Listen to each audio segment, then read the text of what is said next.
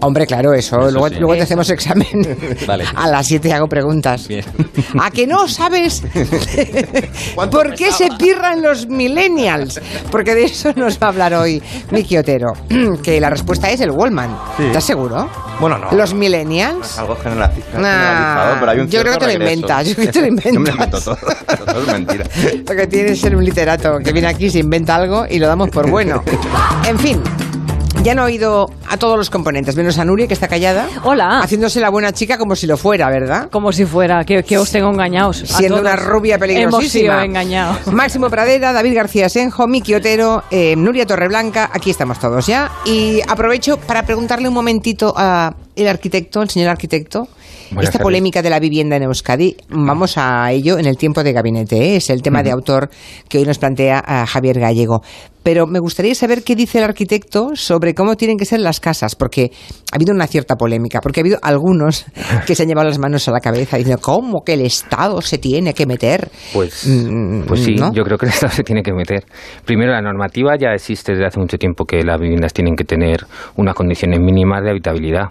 Pero no son para que cualquier persona que se pueda hacer una casa y pueda decidir hacerse una casa como él quiera la haga, sino para que aquellos que no tienen poder para decidir cómo va a ser no estén al albur de que un especulador les meta en ratoneras o, o zulos. Ya, porque Y- por ejemplo la altura de los techos está regulada. La altura de los techos, el ancho de las puertas, el ancho de los pasillos, el tamaño de las ventanas, en algunos casos el color de la fachada, o sea, casi todos los elementos que intervienen en una, en una vivienda, en una edificación, están regulados por algún tipo de normativa. Entonces, la cuestión es que hay que eh, seguramente actualizar esta normativa porque muchos de los estándares de vivienda mínima vienen pues de la época de casi de entreguerras, o sea, de los años 30 y tal. Entonces, pues mm, si Ahí ha vamos a cambiado mucho, ha cambiado mucho la cosa, claro. y si vamos claro. a hacer unas viviendas que entendemos que cambiamos ahora, eh, la sociedad está cambiando y vamos a hacer unas viviendas cuyos estándares mínimos pues aguanten una o dos generaciones, yo veo perfectamente normal que tengan que introducir nuevos temas como la perspectiva de género. Eh, también se, se están empezando a pensar eh, para que sean cada vez más eh, utilizables por, por discapacitados, en fin. Bueno, que- o por gente mayor, claro. No, Exactamente, vivimos- no vivimos cualquier- lo mismo ahora que hace 100 años. Claro, Claro. vivimos mucho más y de Y- pronto se encuentra la gente. Y cambian los paradigmas de la sociedad. Cuando en los años 50 la vivienda social española no tenían, se les ponían unas bañeras y unos lavabos, pues la gente decía, yo para qué quiero una bañera si yo no la uso. Pero claro, se estaba creando un nuevo modelo de vivienda, un nuevo modelo de sociedad en el que los mm, hijos de esos que no la usaban en el futuro la, la usarían y la exigirían. Claro. Entonces, pues a lo mejor hay cosas que ahora nos parecen que, que no tienen sentido, pero para eso hay gente investigando sobre ello, por ejemplo la catedrática Ana Sánchez de Madariaga, que lleva mucho tiempo investigando sobre urbanismo y arquitectura en perspectiva de género, entonces pues habrá que escuchar lo que dice. También estamos ante una propuesta, que es posible que mm, se quede en nada o que no le hagan caso, pero eh, ya que vamos a cambiar los estándares, pues que sean para un nuevo modelo de sociedad. Yo es que lo veo tan tan, tan, Tan de normal, cajón ¿verdad? que- sí, sí, que- tan de ca- todo- no hay, ningún, no hay ningún arquitecto, ningún arquitecto que yo que sigo un montón en, en Twitter y que ahora además, como está García Senjo, hay- me he dado cuenta que muchísimos nos siguen a nosotros Mm. y la verdad es que todos eh, han dicho más o menos lo que está diciendo David García Senjo, que eso es normal. Hay que regular algunas cosas porque esto es como los aviones, imagino.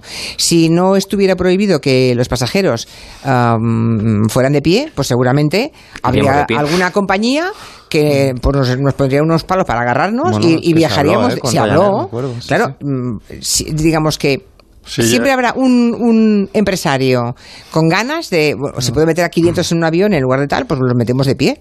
Es el capitalismo, amiga. David, a modo Es de, el mercado, amigos. David, a modo de anécdota, porque quizá lo haya soñado, ¿eh? pero es cierto que en, en Zamora, por obligación, o sea, sigue siendo obligatorio que toda vivienda tenga un bidet. Pues, ¿En eh, Zamora? Hubo una polémica hace unos meses que hablaba de esto, creo. Pues es posible, si es que al final en cada plan general, que es- lo los planes generales son municipales, pues cada uno establece un mínimo para, para las viviendas. Normalmente una vivienda mínima tendrá que tener un salón, que puede ser salón cocina, un dormitorio, un baño, en fin, con unas características. Igual que también ahora se pide eh, que cada vivienda tenga una plaza de garaje o a veces hasta dos plazas de garaje por vivienda. Pero ah, Porque se hizo una ley general de habitabilidad hace unos años ya, ¿no?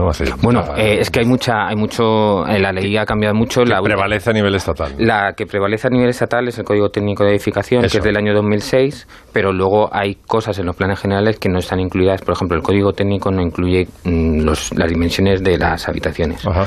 pero eso está incluido Que en es el lo que se ha metido el gobierno vasco ahora, ¿no? eh, sí, pero, Bueno, es que en porque, ello y- pero sí. porque ya está definido. O sea, entonces lo que se busca es actualizar porque en, en, en el País Vasco también eh, tienen dinero y, e invierten en vivienda pública. Entonces, pues ya que invierten en vivienda pública, son ellos los que definen cómo tiene que ser. Ya, claro, para eso es vivienda pública, claro, de protección oficial. ¿no? Claro. David, lo he buscado y sí, ¿eh? desde Ah. el año 86. Pues, en, eh, pues en Zamora es obligatorio para obtener la licencia Claro. eh, de primera ocupación, es obligatorio que Me la- comentaban el también en esta mañana que en, en algunos sitios piden que en el dormitorio principal haya una toma de antena de televisión. Bueno, pues eh, en fin, ¿Ah, sí? cada uno. Sí. Bueno. Pero bueno, eh, eh, a ver, eso son casi anécdotas, ¿no? Pero eh, lo que sean las condiciones mínimas de habitabilidad, yo creo que, que es normal que se, que, que se regule para evitar cualquier tipo de abuso. Claro, abuso y especuladores varios. Anda Claro. que si, anda que más de una En- constructora si pudiera hacer techos de 1,80 no los haría. En Barcelona, con, este, el, esta- con el rollo de que la gente en España mide de media uno tal, pues diría, pues lo hacemos de metro ochenta, porque claro, en seis pisos sacas otro. En. Barcelona Claro. este verano salió, bueno, este verano, antes de verano salió mm, una, como una especie de empresa de co-living en el que cogían una vivienda, la dividían en muchos trocitos y decían que es que el, el Ayuntamiento de Barcelona no estaba por la labor de permitirle la licencia. Mire, es que está haciendo habitaciones sin ventilación. Bueno, eran como colmenas. Eran, bueno, Sí, eran bueno, col- colmenas, colmenas, sí, sí. colmenas sería eh, hablar muy bien de, esas, de esos cuchitriles, porque es que veías la instalación eléctrica colgando, en fin, era un desastre. ¿Cómo no me van a conceder licencia? Pues por supuesto que no conceden licencia. En fin, que mm, está bien que nos ocupemos de esto y que nos demos cuenta que a veces opinamos mm, sin saber demasiado. Y que nos demos cuenta de para qué sirve el Estado. Eh, eso es, El eso Estado es. y el bidet, Sí. Oye, lo del bidet un día hay que hacerle un apartado, ¿eh? Porque el bidet está desapareciendo. Sí, sí. O sea, ya, ya sé que no es una preocupación que tengáis ninguno de vosotros, pero cada vez hay más hoteles en los que no existe el bidet.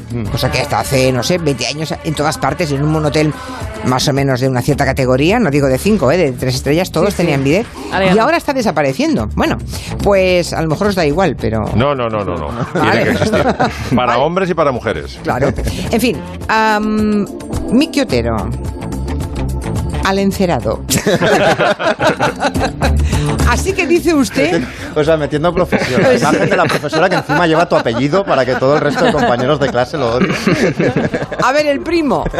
Así que dices tú que mm, el primer Wallman, 40 años. 40 cumple. años se cumplen del primer Wallman y, y De la Sony. ¿Recordáis el vuestro todos? Sony. Sí. Sí. Hmm. A ver, el, el primer Wallman es como el primer beso. Hay una relación emocional con el primer Wallman muy importante. La- Las cosas más importantes de la adolescencia te pasan con un Wallman encima, porque es ese momento en el que, a ver, el Wallman que te permitía una cosa como de afirmar tu individualidad. Era como tener moto. Claro, era como tener moto. Bueno. O sea, de entrada la gente no escuchaba lo que tú escuchabas, hay un misterio. Eh, te daba una libertad de movimientos. De hecho, si eras un poco flipado, como es mi caso, pues te veías continuamente dentro de un videoclip por la, por la calle. Y yo recuerdo mi primer Wallman, era un, un, un Thompson de tamaño así ladrillo, muy grande, rojo y negro. Igual que el mío. Y Pero un Zonso porque no tenías posición para comprarte el Sony. Eh, eso díselo a mis padres. Pero recuerdo ir escuchando esta canción por la calle. ¿Sabes qué pasa, Miki? Que Max era de casa bien. Claro. Y tú y yo somos hijos de El- migrantes. el tú- eh, voilà. Exacto. Los Otero venimos de la inmigración, sí. Máximo era como Macaulay Culkin, Hombre. como Yeah. Pues iba escuchando yo por la calle That's the Story of My Life, es la historia de mi vida de la Velvet y unos skinheads me atracaron. Vaya. Vaya. Y ¿Te lo me quitaron? quitaron mi primer Thompson de color Ostras. rojo y, y la, la canción se quedó como resonando. Es la historia de mi vida porque fue un semestre aciago en el que me atracaron. Como se, no ¿Pero cuántos años veces. tenías, Miki? Pues unos 14 o así tendría. Y me- Ah. una, un- una primavera del horror que me, me atracaban cada semana, me, me debían ver cara de tonto, probablemente la que tenía, pero, pero, pero fue... Y recuerdo ese momento de ir con el Wallman escuchando la, la historia de mi vida de la Velvet y que me volvieran a atracar, ¿no? Pues sí, hace 40 años de este primer modelo, que es el Sony TPS L2, y entonces to- Sony lo celebra eh, lanzando una especie de reedición, pero ya con, con puertos de USB y tal, como modernizado para las nuevas tecnologías. Y toda esta reivindicación del móvil, del, del Wallman, viene desde hace unos años como bastante potente. Por ejemplo, en Guardianes de la Galaxia 2, el Wallman era como un elemento bastante importante. You listen to a tape as if you were sitting at a concert, but all in the ease and comfort of a walk. Aquí, aquí, bueno, loan las virtudes del, del Wallman en esta, en esta, en esta peli. eh, es verdaderamente importante ese Wallman. Que editaron la banda sonora en cassette. En cassette para que se escuchara sí. con el Wallman, claro, claro. De hecho, sale, eh, Eduardo de Vicente ha hablado antes de una peli donde sale. Hay muchas películas donde el Wallman es importante. En Regreso al Futuro, lo decía también un oyente hoy. Eh, pero imaginaos el primer Wallman, era verdaderamente un ladrillo, eh, pesaba casi medio kilo, 390 gramos de Igual Wallman. que el primer teléfono móvil. El tuyo era pequeño, ¿no? Ya, ya no. Eh, Máximo, a ti ya te dieron. Sí, yo tenía uno muy chulo ya, Sony, el primero que tuve era así, Hombre, color... eh, hombre, hombre. Pero vamos, era gris. que ¿Eh? fue un boom, mío ¿eh? era gris. No, el tuyo no, era eh, gris. eh. Sí, sí, sí. Eso es que lo compraste ya cuando había pasado un tiempo, ¿eh? Pues sí, bueno, yo más o menos soy, yo creo que tu edad, pues tenía eso, 14, 15 años, me lo compraron mis padres y un Sony, no era yo pijo, pero tenía un Sony. Y luego lo que implicaba es lo que comentaba en Nick Holby en Alta Fidelidad, ¿no? El hacerte las cintas, el que tuvieran el, el, el timing perfecto, que a cada canción, claro, es que tenías que escucharlo entero. claro. Bueno, y en, en el caso de Máximo quizá no, pero había como una previsión, porque a ver, eh, la cuestión es que, por ejemplo, si rebobinabas, Se las gastaba se gastaban antes. gastaba Entonces mucho. una Claro, relación siempre claro. de esperar tu canción favorita de la cinta como si fuera esperar un bus o un nitbus, eh, pero no rebobinar porque te quedabas sin cinta, eh, sin pilas, o morder las pilas, o cambiarlas Yo las ponía al para que final, al final y al principio de cargada. Si Yo- me yo gustaba, primer- la escuchaba dos veces. Mi primer Wallman fue exactamente igual que el de Mickey, pero yo lo tuve antes porque me lo regalaron por mi comunión. y, y tendría que 10 años, 11 años, no sé. Y ¿La comunión? Sí. No, hombre, parecerías una novia. ¿Cómo vas a tener una comunión con ¿A- a- 11 años? no, 11 no, ¿no? Que no, ¿A que qué- edad se hacía A eso? los 8. A los ah, es a ¿Tú nunca has oído esa frase? Es verdad. Bueno, un Cuando ocho. una más, niña ¿eh? además era, iba muy desarrolladita y a lo mejor te saltabas un año según No, no, cuando años hubieras nacido Sí, sí, te sí. decían no que va a parecer una novia tenías que hacerla a los Nuria, ocho a- a- años A, los Ocho 11 ya años. llevaba unas Converse All Star de estas de rockera, eh, con el Wallman. No, no, que vale. En Que esta va, radio pero- no vivíamos así. pero sí hizo la comunión de princesa con un, con un tutú gigante No co- un día os contaré mi comunión, que os vais a reír. Vale. Yo No soy tan mayor que mi primer Wallman en realidad fue el Comediscos. Ah, Claro, lo comentábamos ahora. Sí, que sí, fuera. sí. Bueno, pero la cuestión es que en 10 años vendió eh, solo Sony 50 millones de, 50 de- millones. de unidades. O sea, fue un boom absoluto. Porque para empezar, como no saltaba como los, como los discos, es decir, todo eran, todo eran virtudes, ¿no? ¿y cuándo se dejó de fabricar? En el 2010. Se Hasta el 2010 se hicieron dejó de Wallmans. fabricar, al menos Sony lo dejó de fabricar en el, en el 2010, que había vendido ya como 200 millones de unidades. Eh, y, y es curioso porque es el primer momento, es la avanzadilla de algo que, que vemos ahora por la calle. Es decir, si veis a alguien en las esperas, de, en las esperas del semáforo o del bus o del metro, la gente está absolutamente aislada de su entorno. Pues ya cuando salió el, el Wallman, un profe eh, japonés eh, eh, acuñó el término, habló del efecto Wallman, que era lo que él avanzaba que pasaría con esta tecnología y otras, que era que de algún modo el, el ser humano dejaría de interactuar con su entorno, de mirar el paisaje y de comportarse de una forma como mucho más encerrada en sí misma, más solipsista y tal, que empieza o arranca con el, con el Wallman, que de hecho luego vendrían el Discman en el 84 el MP3 en el 98, el iPod en el 2001, pero la verdadera revolución eh, yo creo que, que fue el Wallman, fue el cambio absoluto, o sea, de, de- de forma... Fue básicamente como cuando tradicionalmente la gente dejó de leer en voz alta para leer en silencio. Para mí es como, vamos, como la imprenta de tipos móviles de, de Gutenberg, o sea, el Wallman es fundamental, vamos. Dice un oyente que el primero que vio en su vida fue el de su abuela, que se lo compró para escuchar el rosario, que tenía una cinta bueno. de 90 minutos con el rosario grabado en ambas caras. Es, es gracioso porque eh, el Wallman, que se asocia como a los 80 y al, al rollo yuppie individual de los 80 y tal, y, pero también al pop o al rock, etcétera, etcétera, en realidad eh, explican que, que se creó por la ópera. Eh, ¿Por qué esto por le- la ópera? Porque el- el- uno de los ejecutivos de Sony era muy fan de la ópera y como tenía vuelos largos, eh, quería escuchar óperas eh, mientras viajaba, mientras volaba, y entonces le prepararon un prototipo para que pudiera hacerlo. Y dice la leyenda además que la primera vez que, lo est- que estrenó este prototipo se habían equivocado y le habían grabado las cintas mal y no se escuchaba nada. se pilló un buen, un buen cabreo, sí, sí. Por cierto, que el vídeo ya no es obligatorio en Zamora, ¿eh? ¿Desde cuándo? Desde el año... em, Espera, hace un año. Hace un año. Desde el 2018. ¿Hemos ¿eh? cambiado, ¿Hemos cambiado de alcaldía? Eh, Creo que no. Hay que relacionarlo con la política. Bueno, que sepan ustedes que el bidé es verdad que era obligatorio en las casas de nueva construcción en Zamora, pero que hace un año se acabó con ese requisito que por lo visto se instauró en Zamora en el año 86. ¿eh? O sea que ha sido consistorio el que ha modificado la normativa porque la considera obsoleta. Vale. Yo haría obligatorio, fíjate, hasta el retrete limpiaculete, el japonés. Con chorrito. De ¿eh? agua, sí. Ya, ya, Pero, ya. Oye, yo, los que lo han probado dicen que es una maravilla. Sí, sí, sí, sí, sí. No he tenido la suerte. Yo A ver qué nos cuentan los oyentes. Para rebobinar no había nada como un buen bolivic. Sí, sí. Hoy en día, otra cosa más que se ha perdido. Qué recuerdo. Buenas tardes. Yo cuando jovencita tenía un Walkman Sony que sonaba a gloria bendita. Me había comprado la Traviata en cuatro cassettes y me pasaba las horas del día escuchándola. Tanto la escuché que me la aprendí de memoria. ¿Cómo sonaba aquel Walkman Sony? Escucho todas las tardes a Julia en un Wallman. Ajá. Mira, del que se- muchísimas gracias. Del que se hicieron más de 100 modelos, creo, ¿no? Sí, hasta 100 modelos se hicieron del, del Wallman. Sí, sí. Yo todos los que tuve tenían radio. O sea, una, una condición que cogía para comprarme un Walkman era que tuviera radio para poder escuchar la, la radio. Y, y luego estuvo la idea del Wallman debajo del agua, que en la vida acuática de Anderson sale. A ver. Según tengo entendido, a Cousteau se le ocurrió la idea de colocar walkie-talkies en sus escafandras. Nosotros le hemos colocado una antena como esta para poder escuchar música. Bueno, pues nada, los que todavía rebobinen, habrá gente que tenga alguno en vigor todavía y que lo use. seguro que mucha si hay alguien que aún lo hace, por favor que nos deje un mensaje en 638-442-081. Máximo Pradera está sumergido en la actualidad de los últimos días, él solo, los demás no, los demás...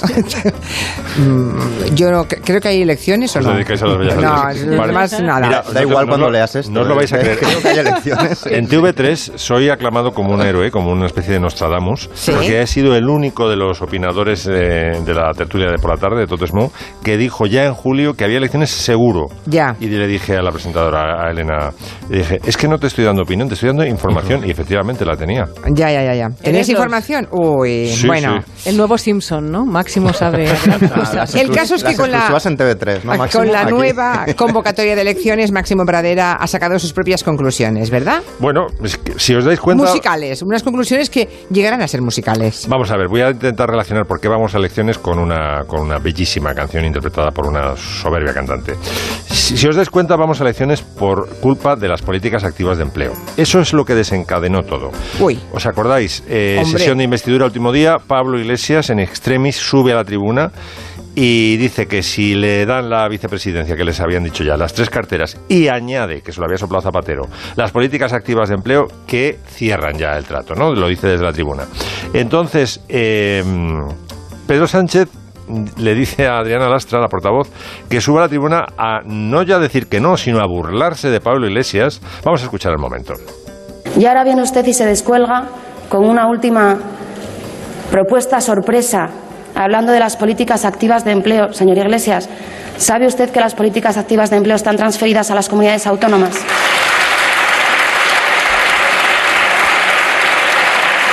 O sea, hacer daño ya, a burlarse de no sabe ni usted, no sabe ni de lo que está hablando. Quiere el Ministerio de Trabajo y no sabe ni lo que tiene entre Las manos. Bueno, políticas activas de empleo. Exactamente, Sí. que dependían de trabajo. Semanas más tarde, en una entrevista en El País, que fueron eh, Sol Gallego y Carlos Cuella Moncloa, Sánchez anuncia a bombo y platillo, como gran medida para ahorrar dinero a los españoles, que iba a gestionar mejor las, las políticas activas de empleo, las PAE, ¿no? Dijo, "Eso- esto es muy de izquierdas y lo, lo- lo voy a gestionar mejor porque hay mucho dinero que se está despilfarrando. Vamos a ver, escuchar. La eficiencia en el, manejo de los recursos públicos es también un valor de la izquierda. Significa que, por ejemplo, las políticas activas de empleo vinculadas con la formación profesional también tenemos que revisarlas, porque estamos bonificando la cotización a la seguridad social de determinados colectivos que luego no son eh, contratados. ¿Cómo es posible, señoría? Si estaban transferidas, ¿cómo iba a ser capaz Sánchez de gestionar mejor las políticas activas de empleo? O estaban transferidas o no, pero no pueden ser las dos cosas. Ya. ¿Puedo acercarme al estrado?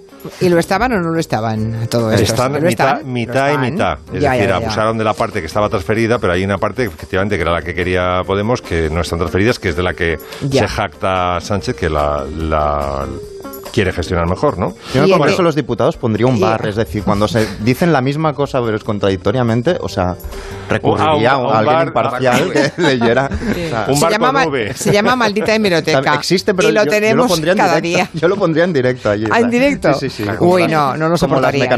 Y eso te lleva a una maravillosa canción. Bueno, todo era una excusa para no hacer la coalición, porque primero es que Pablo Iglesias no entre, se echa a un lado y dice, bueno, y además no sé, la política activa de empleo no puede ser porque están transferidas.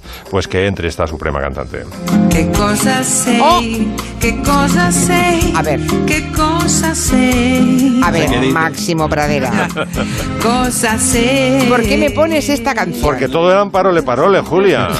Era todo, todo era un bla bla bla desde, desde Moncloa porque no querían de ninguna forma desde julio que entraran en la coalición, ¿no? Ya, ya, ya, ya. Incluso cuando lo ofrecieron, ahora cantar todos, ¿eh? Cuando entre el estribillo. Eh, cuando lo ofrecieron desde julio, lo ofrecieron en, en como un Black Friday, solo un día o dos, para poder decir que lo habían ofrecido y retirar inmediatamente la oferta antes de que la cogieran de verdad. Eso fue el- la lectura Ya, que ya. hago yo. Sí, sí. A ver, a ver, pues un Miki, poco. Miki no. Al ver. più. Vale, ya está. Ah, pero esto en directo un día, tienes que Sí. hacerlo. No, no, perdona. Ya lo hice un día en el hormiguero y ya tengo bastante. ¿Por qué cuando nos llevan a la tele siempre hay que hacer cosas? Pues porque. Siempre hay que hacer el Pino Puente. No, no Bueno, puede ser una entrevista normal. ¿Y lo dices tú? Sí, Bruto, hijo no. mío. Exacto. ¿Tú también, Bruto? Bien. Todos ahora. Ahora. Parole, parole, parole. Qué horror. Parole, parole, parole. Vale, basta, por favor. Ponme, corre, ponme correcaminos, por Dios, que esto no lo salva a nadie. El correcaminos, un momentito, que me por miedo. ¡Ay, pobre! Estando en la carretera oyes un pip ¿Reconocen esta canción? Seguro que ahora mismo están imaginando al pobre Correcaminos huyendo del coyote. Unos dibujos que acaban de cumplir 70 años y de lo que hoy nos habla Nuria Torreblanca. Pero antes, ¿de qué quieren que hablemos, señores oyentes? Lo que más rabia me daba del Walkman era mm, cuando se iban acabando las pilas, justo cuando estabas escuchando una canción que te molaba un montón y empezabas, estabas ahí en el subidón y las pilas, pues no sé, daban así como un bajón y, y, y empezabas a escuchar la canción así como a música lenta y con, con una voz súper diferente ahí y cada vez peor y más, y más grave y horrible. Me ponía de muy mala leche. Yo he salido a correr con Wallman, imagínate. Yo todavía conservo un Wallman, Aiwa, eso sí es lo más, es autorreverse y Ah, funciona a la perfección. Lo que pasa que claro, ya nos hemos pasado a los nuevos dispositivos, pero lo conservo como oro en paño. Buenas tardes. Yo he salido a correr con Walmart. Un Nexus 6, parece. Se llamaba Footing en vez Sí. de Running. Eh, eh, bueno, eh, claro, es que Exacto. entonces, entonces Era- salíamos a correr, nada de running ni tonterías. Footing, footing es una palabra que hemos inventado nosotros, Claro, claro, porque claro. No, lo- ellos dicen jogging. Sí, sí. Así que footing, o sea, como- encima No nos inventamos No los anglicismos, no Se tenemos inventó en opening, sí, en Ya. la academia. Y estando en la carretera oyes un pip Ten la seguridad que se trata de mí. Y si intenta seguirme te va a anochecer. 70 años cumplen estos dibujos, el correcaminos, huyendo del pobre coyote. ¿En casa erais del coyote como en la mía o no? Sí, absolutamente. No se podía no ser del coyote. Pobre, estaba muerto de hambre además, Sí, aquel sí. pobre bicho. Pobrecico, pobrecico. Bueno, esta serie se, inven- se inventó hace 70 años. Chuck Jones la, la creó para Warner Bros., inspirada en el libro Pasando Fatigas de Mark Twain, donde Twain decía que los coyotes podrían cazar un correcaminos y aquello de encendió la mecha para imaginar esos dibujos que en el fondo eran un poco una parodia de Tom y Jerry, ¿no? El correcaminos, para quien no sepa exactamente qué es, es, es un ave muy veloz que se basa en un animal real que se llama Geococcix californianus. Y ahora parezco gallego, pero Pues os juro sí. que esto es así. Los gags típicos del correcaminos los tenemos clarísimos, ¿no? El coyote atropellado, el coyote cayendo por un precipicio, chocando contra túneles o las rocas que le caen de encima le aplastan. La corporación Acme, que estaba omnipresente en todos los dibujos del correcaminos y que tenía artefactos que siempre fallaban, siempre iba mal, todo lo Acme funcionaba fatal. El bip bip del correcaminos. Iba con delay. más- más Este. bien. Iba con delay, exacto. Eh. Sí. Y solo dos veces, porque antes lo, lo comentaba un oyente en la primera hora, ¿no? Solo dos veces el coyote ha pillado al correcaminos. Una fue en 1980 y la otra en 2009. Y ese un capítulo, el que estaba comentando Soyende, un capítulo de encargo que encarga un millonario japonés que está harto, harto de que el coyote nunca atrape al correcaminos y el tío se paga un capítulo, habla con Warner, les convence. Hoy como nos gustaría, ¿verdad? Pagarnos un capítulo de alguna serie para que pasara algo. Les Hay que tener mucha pasta, ¿eh? Sin embargo. Con una, con una condición que es que no se emita nunca ese capítulo. Oh, ah, error. ¿Qué pasa? Que lo filtraron por YouTube, pero sí, existe ese capítulo, creado especialmente para la causa. La estrella hemos dicho que es el coyote porque es un perdedor que nos resulta entrañable como Sí. tantos otros. Tienen muy mala fama, pero realmente son mil veces más interesantes y yo creo que vamos a hacer un repaso de perdedores entrañables, por ejemplo, del mundo animado. Habla Jing, el mejor cazador de ratones del mundo. ¿Qué dice usted? ¿Que me dieron el premio Laurel de literatura? Y eso que no sé escribir. ¿Y qué otra cosa hay de nuevo? ¿Ves? Yo ¿Que también. también he sido elegido capitán del equipo olímpico de caza de ratones? Yo también iba con el gato. Hombre, claro, el gato era lo más, el gato Jinx de Pixie Dixie, también conocido como el gato de malditos roedores, que había que decirlo así. es uno de los mejores perdedores de la historia. Así Nunca saludaba a Pancho Varona, ¿te acuerdas? Siempre. Sí, exactamente. Buenos días, malditos Malditos roedores. roedores. Es horrible como estar pendiente todo el rato a ver si gana el perdedor por fin. Yo tenía una- un amigo, no sé por qué, eh, no es nazi ni nada, pero está obsesionado cuando era un niño pequeño, eh, ocho años así, con, el, con la, la estética de lo nazi y tal. Y el pobre tenía un, un padre que era alemán y que había salido de casa. Y se quedó obsesionado por todo esto alemán y tal. Y el pobre, por lo visto, explicaba que cuando era pequeño veía las pelis de la Segunda Guerra Mundial como que ve un partido de fútbol. En plan, a ver si por fin ganan los nazis. y jamás ganaban. No, ganaba nunca. Pues un poco le pasaba eso. El exitazo de Pixie Dixie también se debe, por supuesto, a lo bien que nos caía el gato Jinx. ¿Y cuál era el secreto del gato Jinx? Por supuesto, su acento andaluz. Claro. El actor de doblaje que lo doblaba era Florencio Castelló, era sevillano, que había salido de España en 1936 huyendo de la guerra civil, se fue a Argentina con una compañía de teatro, e interpretaba obras andaluzas y acabó estableciéndose en México, donde trabajó con Cantinflas y se dedicó al doblaje de dibujos animados, incluso para Disney, ¿no? Muy grande Florencio Castelló. ¿eh? Muy grande. Vamos ahora con la música porque tenemos el gran himno de los perdedores.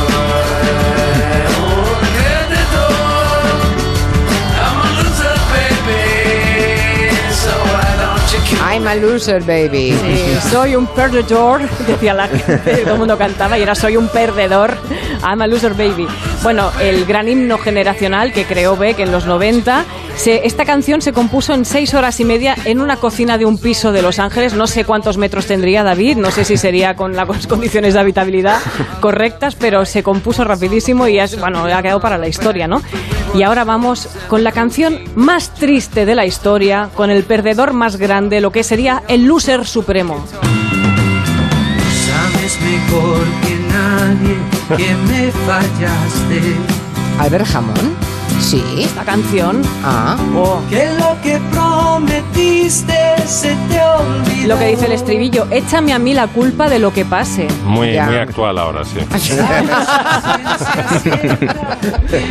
Es la, la gran oda a la baja autoestima. A mí me, me preocupaba. Yo era pequeña, escuchaba esta canción y pensaba, como, y allá en el otro mundo, en vez de infierno, encuentres gloria y que una nube de tu memoria me borre a mí. Yo, hombre, no, tío. Gente arriba, pero ¿qué es te muy pasa? dura también Nuria Gaviano Paloma, ¿eh? Pobre, tonto, ingenuo, Bueno, charlatán. bueno, bueno, esto lo tenemos, lo tenemos hablado con Pablo Abraira esto.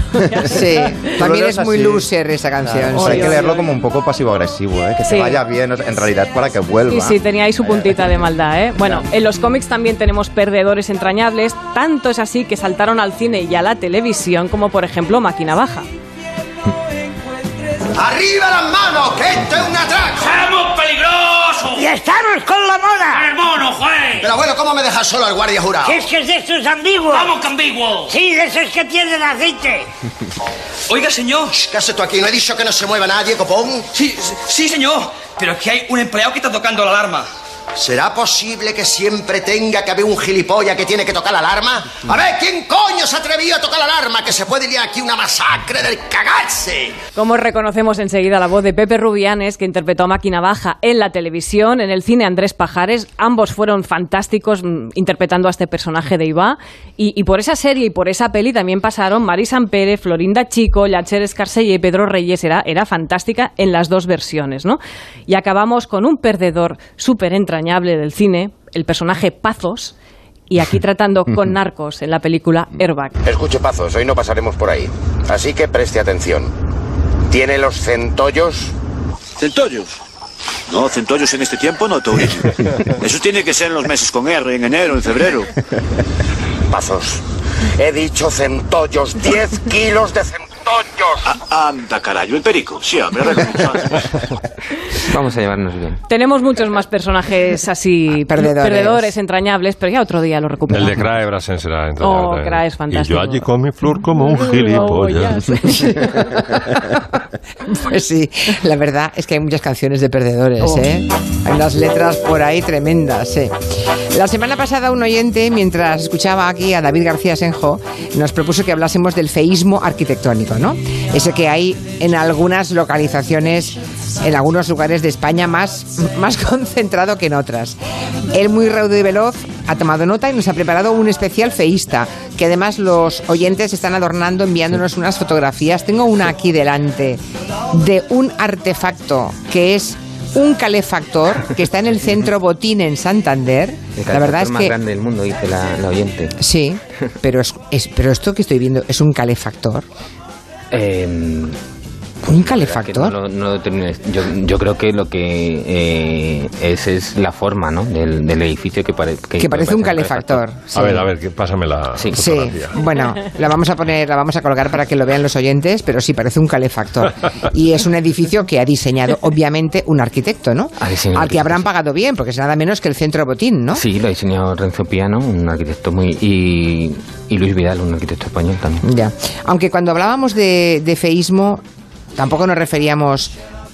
Bueno, pues también puede ser un edificio así moderno muy feo. Sí, cuando, cuando hablamos del feísmo, yo creo que hay que distinguir entre dos tipos de feísmo. Uno es el generado por los arquitectos y que tiene que ver con una cuestión de si estamos acostumbrados a nuestro gusto a, a la arquitectura moderna y que ha tenido tendencias con el brutalismo en Gran Bretaña, que ahora hay fans del, del brutalismo, igual que en la canción de los Kings, están en contra de todo desarrollo que alterara las, eh, los pueblos verdes de, de- de Gran Bretaña pues eh, luego se ha, ha habido como sociedades que favorecen, eh, bueno, que están a favor del, del brutalismo, los edificios hechos en hormigón. Pero lo que queríamos hablar... Que Perdón, lo que- ¿qué es, un, ¿qué es el brutalismo? Pues el- De- o sea, perdón, porque que aquí todos damos por sentado. A ver, el- desde el punto de vista arquitectónico, ¿qué es el brutalismo, por Pues, favor? ¿Tú has visto a Boris Johnson?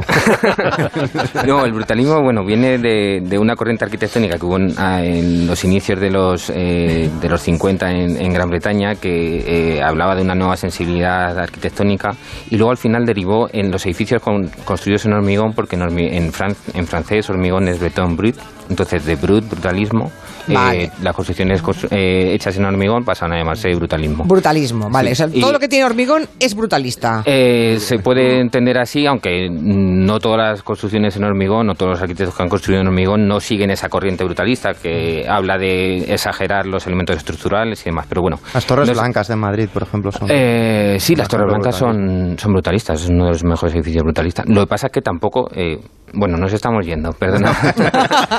volvamos, Eh, volvamos. sí. Eh, al vamos a hablar al- del feísmo que tiene que ver con, con, la, con el generado eh, por no arquitectos, es decir, las intervenciones de los usuarios en sus propias construcciones. Uy, El- eso es, eh, sí, eso es. El movimiento moderno, bueno, pues alababa la arquitectura anónima popular, como Joseph Juset eh, hablaba de la isla de Ibiza, y en los años 70, tras los primeros arquitectos estrella, pues se empezó a hablar de arquitectura sin arquitectos. Y pues arquitectura sin arquitectos tenemos en las zonas rurales de España y el que más ha llamado la atención es el que se ha producido en Galicia, porque eh, bueno, ha habido reportajes en la voz de Galicia, hay una asociación que se puso en contacto con nosotros la semana pasada, que es Maltrato Paisaje, eh, en el que La su- pueden seguir en Twitter, ¿eh? los Sí, oyentes que lo deseen es arroba maltrato paisaje con X, paisaje, porque ahí cuelgan unas fotos que a, a uno se le caen Sí. los palos del sombrajo, por no Con- decir otra cosa. Con gran presencia de Uralita, muchas de ellas. Exacto. Es terrible. Entonces, o sea. de la arquitectura anónima se valoraba pues eso, su integración en el paisaje, su falta de rigidez, que permitía que creciera y se adaptara a las necesidades de- del habitante. Pero claro, cuando todo esto se realizaba con materiales tradicionales, pues con tapial, con mampostería, pues no se notaba si se intervenía en una, en una vivienda. Pero cuando han aparecido nuevos materiales de construcción, pues como el ladrillo, el hormigón, elementos metálicos o elementos como la oralita, pues claro, ya lo construido eh, canta la traviata, ¿no? Entonces Ya. hemos visto... Claro, o sea, antes metían la pizarra o la piedra. Claro, y no est- cantaba. claro, estuviera mejor o peor colocado, pues mira, todo estaba dentro de una coherencia, Claro, ¿no? pero un ladrillo ahora que no se ha revestido de Y rebozar. piedra, Y esa manera que tienen de rebozar ahora las- la piedra. Eso es terrible, ¿no? Es que tengo una grieta y, y cogen una casa de piedra maravillosa Preciosa, ya. y la rebozan de, de cemento con masa de esa. Pues Sí, sí, y luego no se pinta porque a lo mejor no ha habido dinero para pintarla. En fin, eh, cuando una intervención así queda sin, sin terminar, pues antes un muro de mampostería que, que se quedaba a media, pues era un elemento del paisaje. Ahora una estructura de hormigón eh, que ha quedado sin terminar por la burbuja o porque el mm, propietario se ha quedado sin dinero o eh, tiene un muro de ladrillo, pues nada. Pero es que luego además hay otra serie de cosas que es que podemos ver que eh, han metido como valla de parcela un somier. eh, Sí. que en un almacén de piedra han metido una puerta a un ascensor que dices, ¿a dónde me llevará ese ascensor? Entonces, claro, que eso ya Sí, tiene que sí. ver un poco con la filosofía de no vamos a, a desaprovechar nada. Igual que Claro. la semana pasada del jubileta, que un jubilado se pone la ropa que tiene en casa, Claro. pues... eh, eh, yo creo que es muy de... De, De aprovecharlo todo, De aprovecharlo sí, todo. o sea, Aquí no se tira Tengo nada. aquí un somier, ¿qué puedo hacer con él? ¿Cómo lo voy a tirar? Pues eh, me decía una amiga gallega, dice, es que eh, empezamos a pensar cosas en la familia de qué vamos a hacer con lo que con lo que nos está sobrando y pues lo aprovechas. Eh, también hay una foto de una, una para autobús con unas persianas de, de estas enrollables, pues pues eso, para que no le dé el sol. Pero vamos, yo he visto... eh, ¿En una parada de autobús? En una parada de autobús, sí, Esto- luego, luego lo subo. Pero esto, que es muy gallego, eh, tiene un nombre en ruso, que no recuerdo ahora, creo que es escanca o algo así, podemos hablar otro día, que es precisamente esto, cómo aprovechar todo lo que te sobra para, y hay imágenes de- rusas de en plan cómo se hace una piscina que en Rusia- una terraza, o sea, maravilloso. o sea, y, y yo en Galicia he visto muchas veces mesas de señal de stop en, como a las Sí, puertas sí, de la sí, yo casa. también por he visto Sí, sí, por eso. que O sea no creíais. entonces, luego también, bueno, pues tiene que ver con, con el mantenimiento. Yo recuerdo que en casa de, de mi abuela, cuando llegaba la, pasaba la vendimia, se encalaba y ahora pues ya todo eso se ha ido perdiendo. Los nuevos materiales no hacen que no hace falta mantenerlos. Bueno, y si encima tienes una, un somier que vas a mantener, que vas a encalar en un somier, ¿no?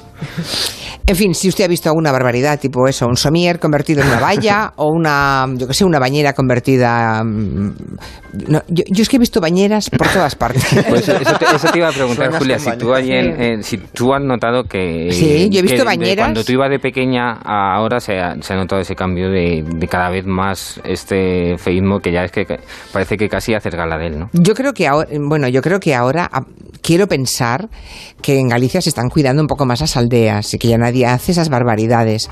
Pero hubo unos años, yo creo que coincidieron con las barbaridades también en la ciudad, porque anda que no hay edificios horrendos, por ejemplo, en Madrid y Barcelona y las grandes ciudades. Hicieron unos edificios en los años 70 algunos horrendos, que además entre dos edificios modernistas de pronto ahí en medio ves una mm, mm, caca, o sea, O, o ¿qué encima del edificio modernista que han llegado y han construido cinco plantas. por lo tuneaban un poco. Sí, sí. Bueno, hay ah- cosas que están bien y cosas, la verdad, es que hay que reconocer. Pues, que, que, eso, que es horrible. ¿eh? Pero bueno, eh, un mínimo criterio estético yo creo que ahora hasta en las pequeñas aldeas también- lo tienen. Y ¿eh? luego lo que apuntaba David, lo- los, los, por la burbuja inmobiliaria y tal, la de mm, esqueletos de Sí. edificio, Claro. que están en la costa de Lugo está eh, Sí. lleno de, de- son, somos cementerios Bueno, de esqueletos. esqueletos, esqueletos de edificios y en algunos lugares con la grúa y todo. Con la grúa y todo. Hay lugares en los que se ha Es quedado como- la grúa y una carretilla colgada, que es lo que hacen cuando acaban de trabajar, que la cuelgan para que no se la roben. Sí, sí. Ah, es como cuando en una escena se queda un, un- entra alguien y no hay nadie y ahí se queda el, el- el pitillo encendido, lo mismo, o sea, parece que, que se fueron como a la carrera y dejaron todo así. Y claro, el problema es que es muy caro derruir según qué edificios, etcétera, y entonces está lleno de cosas. Y los ayuntamientos, además, no, no creáis que tienen demasiada posibilidad de hacer algo, ¿eh? No, es muy complicado. Una vez se construye un edificio o un Mm. esqueleto de un edificio, luego el proceso para derribarlo es, es Muy complicado. complejo, sí. Todo eso habría que irlo trasladando a las rotondas. Yo es que creo que ya están llenas las rotondas. Estaría ya no- muy bien. Yo quiero uno de rotondas también. ¿eh? Oye, te advierto que una rotonda bien mona llena de somieres tampoco estaría mal, ¿eh? Bueno, a en, ver qué nos... en Jaén hay una, perdona, que ¿De qué? hay una con señales de tráfico, hay un eh, como un pavo real hecho con señales de tráfico que está justo por donde se mueven los, los alumnos que van a hacer- a examinarse. Y otra que se llama Mundo Jamón, que es como una esfera que emula, una esfera hecha como con lonchas de jamón, eh, que también creo que está por mucho. Como los vestidos de Lady Gaga, más o menos. Exacto. bueno, esto me recuerda a aquella secuencia de la cena de los idiotas en que el idiota ha hecho la Tour Eiffel con palillos. Hay gente pato. A ver qué nos cuentan. En mi pueblo es horrible. Eh, soy de Alcántara y en la iglesia de Santa María de Almocobar, que tiene muchísimos siglos, eh, que antes fue una sinagoga, han puesto una pasarela metálica para que puedan bajar las sillas de ruedas, pero que vamos, que un cantazo han pegado ahí. Bueno, hay que usarla la iglesia. Que Ya, claro, y si alguien Es complicado. mm, con dificultades en la movilidad...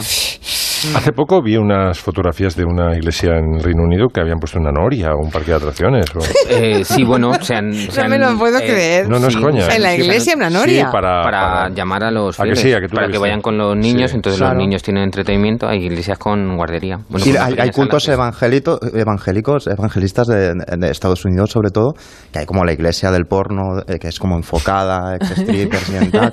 Yo- si quieres, la semana que viene te hablo de esto. Hay un par de pelis sobre el tema de Pues sí, documentales increíbles de, de cultos para todas las, para todos los gustos, vamos. Hay una petición que ha encontrado Máximo Pradera por ahí, que es muy ecologista, a partir de la cual nos quiere poner tres canciones. Es cojonuda. Es un tipo que se llama Félix Pérez, que sabes que las peticiones en Change siempre es a, es a alguien, se lo tienes que pedir a alguien. Bueno, pues este lleva 312 firmas. 312, Sí, pues a- sí, ayuda, ruido. Mucho ayuda, éxito no ha tenido. Hazme Nos saber. habla de otra cosa. Ayuda a conseguir 500, dice.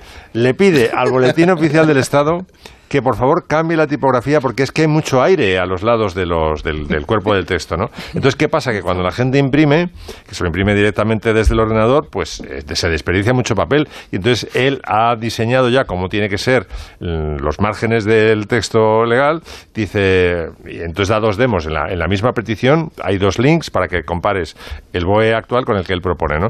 Dice, el resultado, dice entusiasmado, ha sido que 22 páginas se han transformado en 19. Esto, aplicado en miles y miles de impresiones, es ahorrar mucho papel. Bueno, pues el papel viene de los árboles y se me había ocurrido hacer un homenaje a, los arbolitos, ahora además que han caído tantos en la Amazonia. Y, y empezaría con, con una canción, una, un aria que todo el mundo piensa que es un aria desgarradora, que se ha muerto alguien o que Sí. los amantes han dejado, que es el hombre a My Fu de Händel, que está, es Jerjes al principio de la ópera, que le canta un arbolito que le da muy buena sombra, Hombre a My Fu.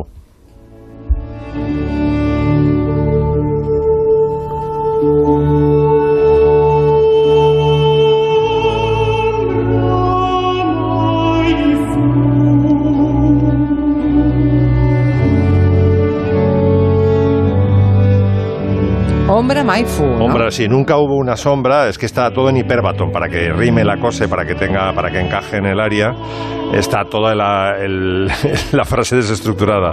Ombra mai food y vegetabile, eh, tanto cara amabile. Dice, nunca hubo una sombra tan, tan agradable.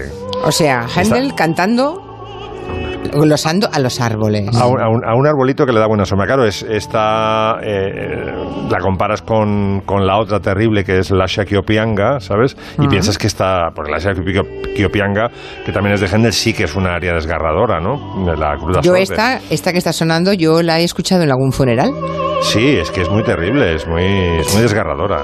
Pero, pero insisto, es Mejor no contar que es lo de la sombra del árbol, ¿eh? Porque Un área de la baronesa Thyssen, ¿no? Cuando se cuando se encadenó. Y hay, un, hay una canción preciosa eh, con le- bueno, el poema es de Machado, que es una metáfora, está compuesta en Soria, cuando Machado vuelve de París con Leonor. Y se instala allí, entonces Leonor viene con tisis de, de París, y con esputo sanguinolento, una cosa muy terrible, ¿no? Y entonces ve un olmo seco y le han, dice a un olmo seco que le, han reverecido algunas ramas y entonces parece que Leonor se va a curar con el clima de Soria, pero al final, como sabéis, no... Es preciosa la metáfora. Con las lluvias de abril y el sol de mayo, algunas hojas verdes le han salido. El olmo centenario en la Muy alegre no es la canción, ¿eh? No, O sobre sea, todo si sabes cómo acaba. Todo esto ha empezado por el change.org de, de los márgenes. Del BOE. Bueno, pero aca- acabamos con una alegre que es una. Mira, fíjate, yo creo que ahora mismo de todos los oyentes, de toda la gente que nos está escuchando, no hay nadie, me sorprendió muchísimo que lo que lo que lo supiera nuestro contertulio. Eh, que, que esta canción es de Gianni Rodari, en la, la letra. Lo sabías tú, ¿no? ¿No? Ci vuole l'albero. Me refiero a Miki, que soltó en antena que era de Gianni Rodari. O sea que se lo estabas diciendo a David, no me quería No, no, no, no, no, hablado. pensé- que ibas a sacar pecho. Dice un oyente que nos escribe desde un pueblecito de Orense que estaba en casa de un amigo comiendo tan tranquilamente en el jardín. Verás. Cuando le digo, ostras, qué mesa tan chula de mármol te has puesto. Y me dice, "Psha, mira, mira por debajo. Era una lápida funeraria con nombre y apellidos incluidos. Como en la película Colmena, ¿no? Que en, la- en el bar, la- las mesas del bar eran la- las lápidas de, del cementerio. En Martos, donde vi- vivo, eh, la- una de las paredes del ayuntamiento son antiguas lápidas. ¿no? Ya. sí, tenemos lápidas por todas partes. Y luego dice otro oyente que en las aldeas gallegas convertir las bañeras en abrevadero para que beban los animales es lo más común. Sí. Y adjuntan fotos de algunas rotondas en Murcia indescriptibles. Yo si quieren retuiteo y el que quiera ya que- si eso que lo abra. Hay rotondas por ahí en toda España que son para mojar pan, ¿eh? Bueno, chicos, os voy a echar porque son las 6 de la tarde y ya lo vuestro ya, ya podéis pasar por caja. Ya está aquí a, a Danes metiendo por la ventanilla. Pasar por ventanilla que creo que incluso os van a pagar. En sobre, además. en sobre. Eh, las 6, 5 Canarias. Noticias del gabinete. Chao.